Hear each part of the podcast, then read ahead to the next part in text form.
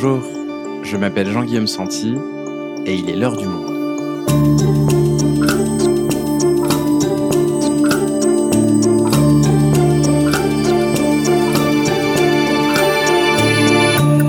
Aujourd'hui, pourquoi des milliardaires investissent-ils autant dans la culture en créant des fondations d'art à leur nom ou celui de leurs entreprises? Ces dernières semaines, deux d'entre elles ont été inaugurées, la fondation d'art contemporain Luma, financée par la milliardaire suisse Maya Hoffman, et la collection Pinault à la Bourse du commerce à Paris. Alors, est-on en train d'assister à la privatisation de la culture? Quelles conséquences sur le monde de l'art et notamment les institutions publiques? Roxana Azimi, journaliste spécialiste du milieu de l'art au monde, nous explique. Les fondations d'art privé Nouvelle Eldorado des milliardaires, un épisode produit par Cyrielle Bedu, réalisation Amandine Robillard. La collection François Pinault peut enfin se dévoiler en plein cœur de Paris, à la Bourse du Commerce, bâtiment vieux de quatre siècles, entièrement rénové et repensé. Le souhait de François Pinault était justement de rendre l'art contemporain accessible à tous les publics. Nous sommes le samedi 22 mai 2021 dans le quartier des Halles, au cœur de Paris. Les musées viennent seulement de rouvrir leurs portes après une longue fermeture due à la crise du Covid-19 et devant l'ancienne bourse du commerce, c'est l'agitation. De nombreux visiteurs font la queue pour être les premiers à voir une partie des œuvres d'art contemporain du milliardaire François Pinault. Car dans la bourse du commerce, entièrement rénovée par l'architecte Tadao Ando, on peut désormais voir des peintures, des sculptures, des installations achetées par l'homme d'affaires au fil des années. Comme cette réplique en cire de l'enlèvement des Sabines faite par le Suisse Urs Fischer et qui s'élève sous la rotonde du bâtiment de 35 mètres de haut. François Pinault a enfin réalisé son rêve d'avoir son institution d'art à Paris mais ce n'est pas le seul milliardaire à avoir installé sa collection dans le coin. À quelques mètres de son bâtiment se trouvent les fondations Lafayette et Pernod Ricard. Dans le sud de Paris, c'est la fondation Cartier que l'on peut visiter, sans oublier la fondation Louis Vuitton de son rival Bernard Arnault au cœur du bois de Boulogne.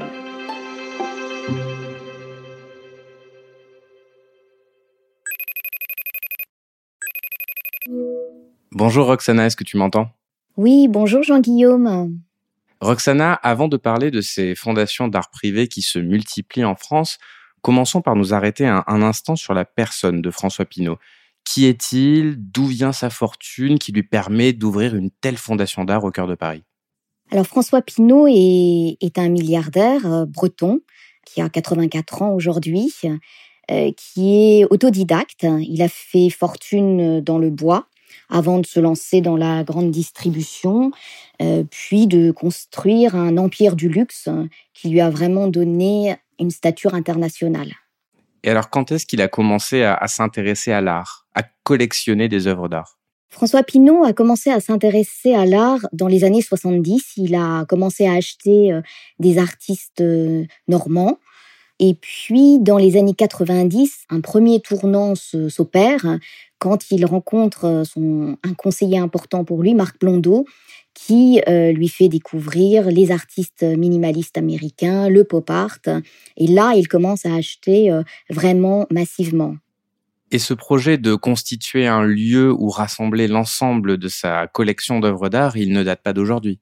Non, c'est un, c'est un projet qui a 20 ans à peu près il avait d'abord envisagé euh, d'installer sa collection sur l'île Seguin, euh, sur le terrain des, anciennes usines Renault à Boulogne-Billancourt, dans la région parisienne, euh, au début des années 2000. un projet qui finalement a capoté en raison de recours d'associations, de retard administratif, aussi du, manque un peu d'empressement de, de la mairie, qui n'a rien fait quelque part pour le retenir. Ce qui fait qu'en 2005, il a annoncé euh, bah, qu'il abandonnait ce projet parce que François Pinault est un homme impatient qui à l'époque n'était pas tout jeune euh, non plus et il voulait absolument que ce lieu voit le jour euh, assez vite. Donc il s'est rabattu sur Venise où il a ouvert d'abord le Palazzo Grassi qui était déjà un lieu d'art pendant des années, était un lieu d'art qu'il a racheté. Et après, il a rajouté un autre espace, la pointe de la douane, où il peut montrer des, installations XXL. Donc Venise, en fait, lui a permis d'acquérir une stature internationale qu'il n'avait pas avant les années 2000. Donc pour reprendre le déroulement de l'histoire, il ouvre une fondation à Venise parce qu'il ne parvenait pas à en faire une à Paris, sur l'île Seguin. Quand est-ce qu'il a décidé de retenter d'en faire une à Paris, qui deviendra donc sa collection à la Bourse du Commerce? Alors, il n'a jamais euh, abandonné l'idée euh, d'avoir un lieu en France. Ce n'était pas d'emblée Paris. Plusieurs villes se sont portées euh, candidates pour accueillir sa collection et il a organisé pas mal d'expositions de sa collection à Lille, à Dunkerque, à Paris aussi. Et évidemment, le traumatisme de l'abandon de, de l'île Seguin était resté dans les esprits des politiques personne ne voulait revivre le sentiment d'avoir euh, loupé le coche. D'autant plus que lorsque François Pinault avait décidé de renoncer euh, à l'île Seguin, euh, il y a eu énormément d'articles dans la presse française et internationale qui montraient à quel point il est difficile de monter des projets privés en France, à quel point la France ne sait pas reconnaître l'importance d'une collection, ne sait pas retenir les personnalités marquantes, etc. Donc, euh, les politiques français, ne voulant pas revivre ce traumatisme, avaient tenté d'amadouer François Pinault pour qu'il installe sa, collection en France. Et Anne Hidalgo, la maire de Paris, a tout fait pour euh, inciter et aider euh, François Pinault à trouver un lieu central à Paris.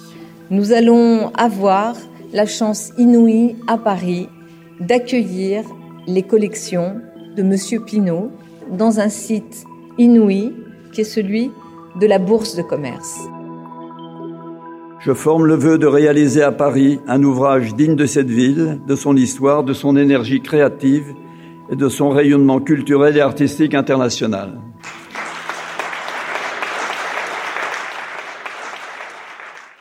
Et il se passe combien de temps entre la validation de ce projet, l'annonce officielle et l'ouverture des portes?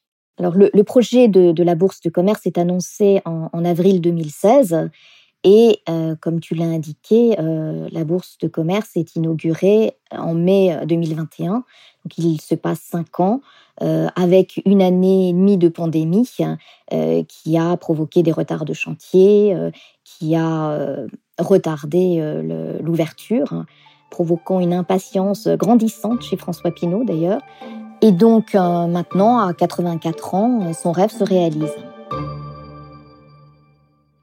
Alors, on l'a dit, Roxana, en introduction, euh, il y a d'autres euh, institutions d'art contemporain chapeautées par des milliardaires, plusieurs à Paris, on en a cité quelques-unes. Celle qui rivalise le plus avec la Bourse du commerce de François Pinault, c'est la Fondation Louis Vuitton de Bernard Arnault. Pourquoi est-ce qu'on compare beaucoup ces deux institutions? Alors avant de comparer les deux institutions, on compare beaucoup les deux hommes parce qu'ils sont sur le même terrain euh, dans les affaires. Ce sont deux géants du luxe. Donc ils se retrouvent rivaux euh, sur le terrain des affaires. Et à partir de cette rivalité est née une autre rivalité sur le terrain de l'art. Sachant que euh, François Pinault et Bernard Arnault n'ont pas le même âge, François Pinault est beaucoup plus âgé, et euh, ils n'ont pas non plus la même approche de l'art. Bernard Arnault est peut-être plus conservateur, dans le sens où il est plus intéressé par les totems de l'art moderne, il n'est pas euh, forcément intéressé par euh, les tout jeunes artistes, euh, les jeunes pousses, les espoirs de demain. C'est vrai qu'il est plus, il semble en tout cas plus intéressé par les artistes établis. François Pinault a eu des trophées de l'art moderne qu'il a revendus. il a des artistes très établi, mais euh, il est aussi dans une prospective, beaucoup plus que son rival. Et alors, euh, c'est la guerre ouverte entre Bernard Arnault et François Pinault, ou les relations sont quand même euh, plutôt bonnes entre ces deux institutions d'art contemporain? Non, on ne peut pas parler de, de, guerre ouverte. Je pense que les relations sont suffisamment cordiales pour que François Pinault ait invité Bernard Arnault à visiter en avant-première la bourse de commerce. Ils ont été pendant deux heures ensemble. Donc je ne crois pas qu'il y ait de guerre ouverte, mais une rivalité plutôt feutrée. Et la fondation Luma de Maya Hoffman, dont on parlait au début de cet épisode parce qu'elle a inauguré un nouvel espace, comment est-ce qu'elle s'insère dans ce circuit de collection de milliardaires?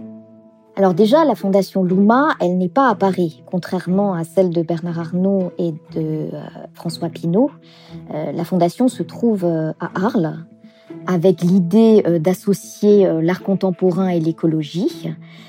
Le goût de, Maya Hoffman la porte vers un certain type d'art bien précis, très conceptuel, euh, assez radicale vers des artistes euh, qui ont émergé dans les années 90 comme Pierre Huyghe, Philippe Parreno, Liam Gillick. Ce qui l'intéresse sont des installations euh, assez volumineuses du genre qu'on voit plutôt dans les musées que chez les collectionneurs privés.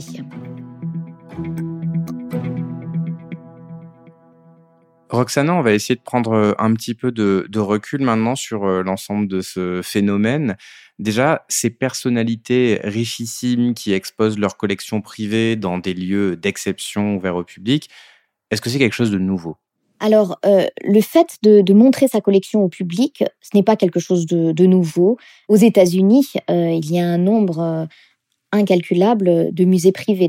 Le phénomène est plus nouveau en France, où euh, il y a eu pendant des années une espèce de méfiance euh, du public envers le privé, qui est toujours euh, suspecté de spéculation, suspecté de vouloir imposer un certain goût, en tout cas coupable à peu près de tous les maux. Cette espèce de méfiance du public vers le privé s'est beaucoup tassée depuis une vingtaine d'années ce qui explique euh, la floraison de ces institutions euh, privées en, France. Et pourquoi est-ce que ces milliardaires tiennent à avoir euh, toutes ces collections? Quel est leur intérêt au-delà de la philanthropie, de l'amour de l'art? Il y a absolument des intérêts financiers et des intérêts d'image. Montrer sa collection, c'est montrer son muscle financier c'est montrer qu'on est capable d'acheter des artistes euh, qui valent cher. Euh, donc il y a quand même une dimension égotique qu'il ne faut pas négliger. Il y a aussi une dimension financière. D'abord, euh, créer une fondation ouvre à une défiscalisation. On le voit par exemple avec euh, la fondation Louis Vuitton, euh, dont le bâtiment a coûté 790 euh, millions d'euros, mais qui a bénéficié de 518 millions de défiscalisation. Et concernant François Pinault, on a aussi pu lire des critiques sur le fait que sa collection est déclarée comme une société commerciale et non comme une fondation. C'est pour ça d'ailleurs que depuis le début de ce podcast, je fais bien attention à ne pas dire Fondation Pinault. Est-ce qu'il y a un intérêt fiscal derrière? François Pinault, en, créant euh, sa société commerciale pour gérer sa collection, a euh, toujours martelé qu'il ne bénéficiait pas de défiscalisation, contrairement euh, aux autres milliardaires qui créaient des fondations. ceci étant dit, avec son entreprise commerciale, il peut consolider les, pertes financières de la bourse de commerce avec euh, les bénéfices de la holding qui chapeaute sa société et donc du coup euh, réduire le montant de son impôt. Donc ça, c'est pour les intérêts en termes de défiscalisation. En termes d'image publique, est-ce qu'il y a euh, d'autres points positifs à créer ce type de collection? Absolument. Ouvrir un lieu, en fait, promet une presse plutôt positive il faut quand même dire que lorsqu'on parle du groupe LVMH dans les pages éco, euh, ce n'est pas toujours flatteur. On peut parler euh, euh, de baisse de chiffre d'affaires, on peut parler d'opérations ratées, alors que lorsqu'on parle du groupe LVMH à travers la collection, à travers les expositions qui quelque part en jettent quand même plein la vue, là c'est toujours une bonne presse. Alors Roxana, sur le papier, ça a l'air donc très bénéfique pour ces milliardaires, mais ça a l'air aussi au fond euh, très bénéfique pour le public qui a de nouveaux lieux pour aller euh, voir des œuvres d'art. Mais la France a des institutions publiques consacrées à l'art, des musées nationaux comme le Centre Pompidou par exemple à Paris et à Metz qui sont dédiés à l'art contemporain. Comment est-ce que ces lieux, ces institutions publiques voient la multiplication de ces fondations d'art privé? Les lieux publics euh, et leurs euh, et directeurs, euh, étant animés par un devoir de réserve, ne s'expriment jamais officiellement sur ce qu'ils ressentent devant la multiplication de, des lieux privés. mais il est certain que, en réalité, tous ces musées publics se sentent assez fragilisés. La plupart de ces collectionneurs qui ouvrent des lieux privés soutenaient jusqu'à l'ouverture de leur propre lieu institutions publiques. Une fois qu'ils ont eu leur propre lieu, ils ont concentré leur énergie et leur argent sur leur propre projet. D'accord, donc ces milliardaires qui étaient des anciens mécènes des institutions publiques, non seulement se retirent en termes de financement, mais ensuite derrière leur font concurrence. Oui, il y a effectivement une concurrence euh, de ces lieux privés. Alors, pareil, ce n'est pas euh, une concurrence euh, à couteau tiré, mais il y a une telle disparité entre les moyens de ces lieux privés et les moyens des institutions publiques que fatalement les institutions publiques peuvent sembler à la traîne. je donne un, un point de comparaison, mais le Centre Pompidou, qui est un des deux plus grands musées d'art moderne et contemporain au monde, euh, a un budget d'acquisition qui est de moins de 2 millions d'euros par an. Euh, ce qui, au niveau euh, des prix des artistes, que ce soit modernes ou contemporains, c'est dérisoire. Une seule œuvre de la collection Pinault exposée à la Bourse de commerce peut valoir une dizaine de millions d'euros. Donc imaginez tout le reste de la collection et tout ce qu'il peut acheter par an. Déjà, en termes d'acquisition, les musées publics ne peuvent pas du tout rivaliser avec les institutions privées. Et cela vaut aussi pour les expositions. Par exemple, aucun musée n'aurait pu se permettre euh, d'exposer euh, la collection Stukin, comme l'a fait la Fondation Louis Vuitton en 2016 qui avait euh, attiré euh, plus d'un million de, visiteurs. Parce que en termes de transport, d'assurance, ce type d'opération est beaucoup, beaucoup trop onéreuse pour les budgets euh, des institutions publiques. Tu viens de nous parler de l'impact que ça a sur le secteur des musées, des expositions, mais quelles conséquences a cette concurrence sur le marché de l'art en lui-même? Est-ce que ça a pour effet de survaloriser les artistes bankable, entre guillemets, les bons investissements financiers et d'invisibiliser par la même occasion les plus petits artistes? Il est certain que les achats opérés par des collectionneurs comme euh, euh, François Pinault ou Bernard Arnault sont scrutés par d'autres collectionneurs qui ont le sentiment que euh, ces deux milliardaires ne se trompent pas parce qu'ils sont très entourés, très conseillés, parce qu'ils ont une très bonne connaissance du marché, ils savent euh, ce qui est demandé, ce qui ne l'est pas. Donc, le moindre de leurs achats est euh, suivi euh, par tous les autres collectionneurs.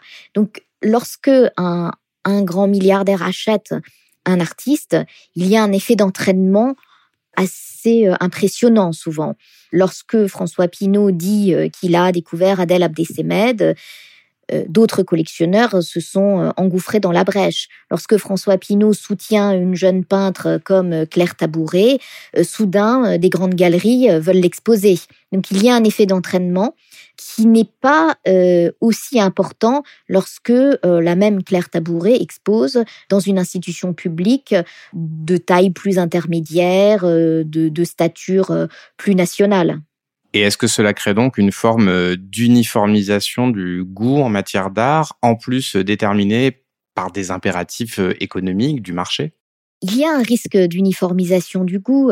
Par exemple, c'est assez savoureux de voir que l'œuvre d'Urs Fischer, l'enlèvement des Sabines que tu mentionnais au, au sujet de l'ouverture de, la bourse du commerce, donc cette espèce de grande bougie qui va fondre au, fil des mois, cette même œuvre se trouve aussi dans la collection de Maya Hoffman euh, qui a été inaugurée euh, en, juin.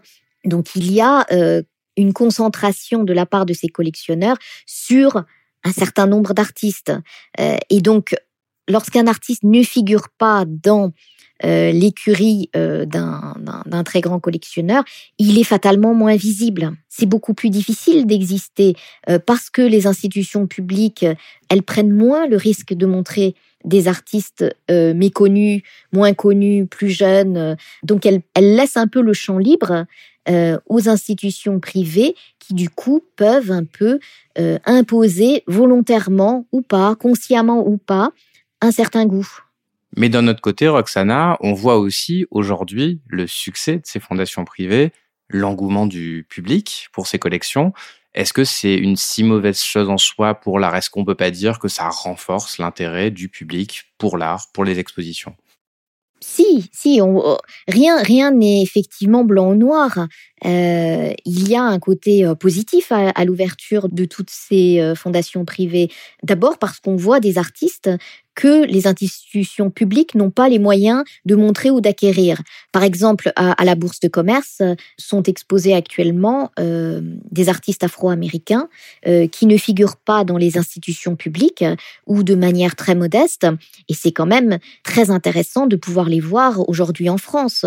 Roxana, tu nous disais pendant ce podcast que l'écrasante majorité aux États-Unis des musées, des collections d'art sont privées. Est-ce qu'il y a aujourd'hui, avec le développement de ces collections d'art privées, un risque que les institutions publiques finissent par disparaître. Je, ne pense pas que les institutions publiques sont en danger de disparition en France parce qu'il existe des subventions euh, publiques et donc euh, l'État ne, les laissera pas disparaître.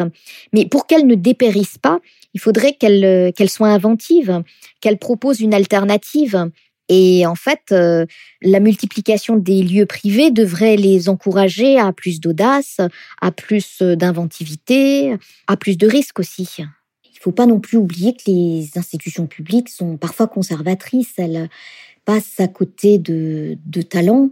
Et ce n'est pas toujours parce qu'elles manquent d'argent. Elles ont souvent peur qu'on leur reproche de soutenir des artistes défendus par des collectionneurs parce qu'elles font euh, cette équation trop rapide entre guillemets artiste pour collectionneur, artiste pour marché, comme si un artiste qui valait cher, qui était apprécié des milliardaires, était forcément mauvais, forcément suspect.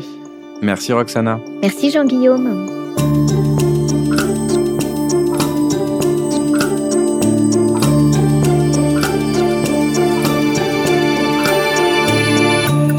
Si vous souhaitez en savoir plus sur le sujet, vous pouvez retrouver tous les articles de Roxana Azimi dans la rubrique Culture sur notre site. C'est la fin de l'heure du monde, le podcast quotidien d'actualité proposé par le journal Le Monde et Spotify. Pour ne rater aucun épisode, vous pouvez vous abonner gratuitement au podcast sur Spotify ou nous retrouver chaque jour sur le site et l'application lemonde.fr. Si vous avez des remarques, suggestions, critiques, n'hésitez pas à nous envoyer un email à l'heure du monde L'heure du monde est publiée tous les matins du lundi au vendredi on se retrouve donc très vite. À bientôt.